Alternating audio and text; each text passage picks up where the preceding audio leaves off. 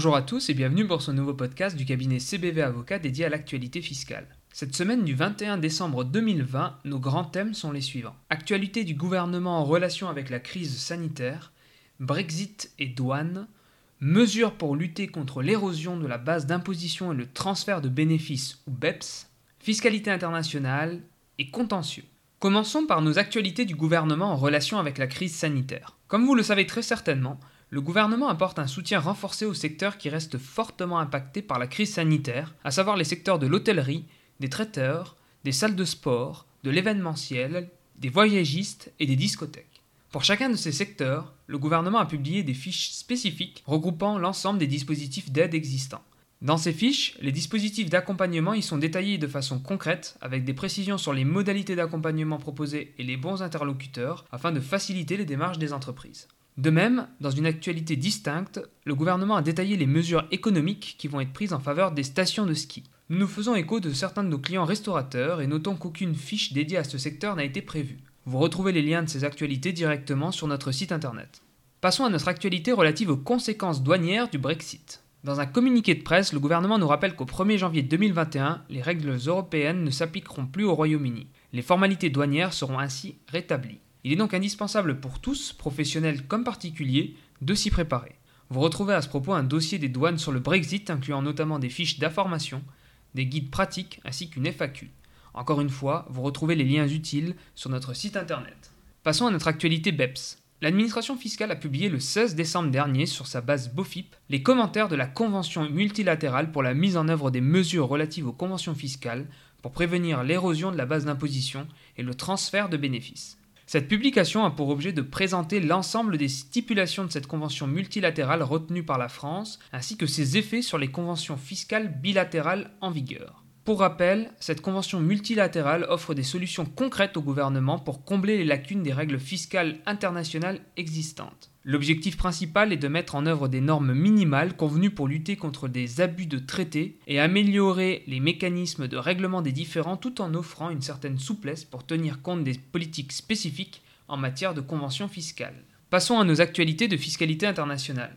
Dans une récente décision, le Conseil d'État nous rappelle la juste interprétation de l'article 13 de la Convention fiscale franco-brésilienne, article rédigé sur le modèle des conventions dites OCDE. Il est rappelé que cet article octroie un droit non exclusif à l'état de situation des biens immobiliers vendus pour imposer les plus-values y afférentes. En effet, si cet État possède un droit d'imposition que l'on peut qualifier de prioritaire, il n'en demeure pas moins que l'État de résidence du contribuable possède un droit résiduel d'imposition assorti d'une obligation corrélative d'éliminer la double imposition.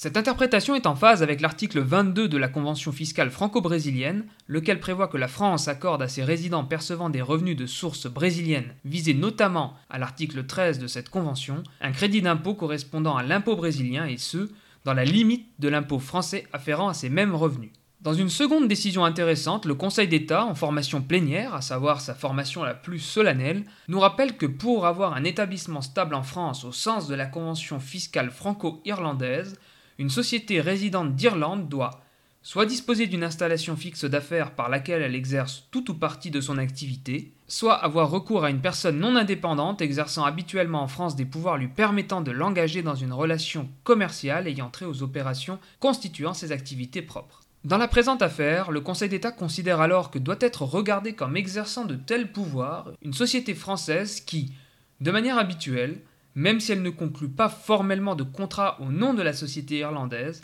décide de transactions que la société irlandaise se borne à entériner et qui ainsi entérinées l'engage. Pour finir, intéressons-nous à une décision du Conseil d'État relative à une problématique contentieuse. Le Conseil d'État considère que les interprétations administratives relatives à l'avis de mise en recouvrement ne sont pas opposables à l'administration fiscale sur le fondement du second alinéa de l'article L80A du livre des procédures fiscales. Dans cette affaire, la société requérante faisait valoir en appel l'irrégularité de l'avis de mise en recouvrement qu'elle avait reçu, au motif qu'il ne comportait aucune référence au Code général des impôts, et se prévalait à cette fin, sur le fondement du second alinéa de l'article L80A précité, d'une instruction administrative publiée au BOFIP intégrant les mentions devant figurer sur l'avis de mise en recouvrement.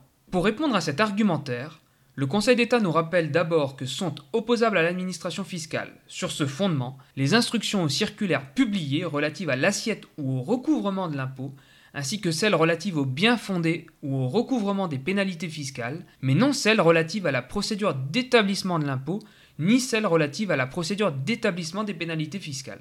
Le Conseil d'État souligne ensuite que l'instruction visée par la société requérante dans cette affaire est relative à la procédure d'établissement de l'impôt ou des pénalités fiscales et non au recouvrement de l'impôt. Par suite, la Cour administrative d'appel n'a pas commis d'erreur de droit en jugeant que la société ne pouvait l'opposer à l'administration fiscale.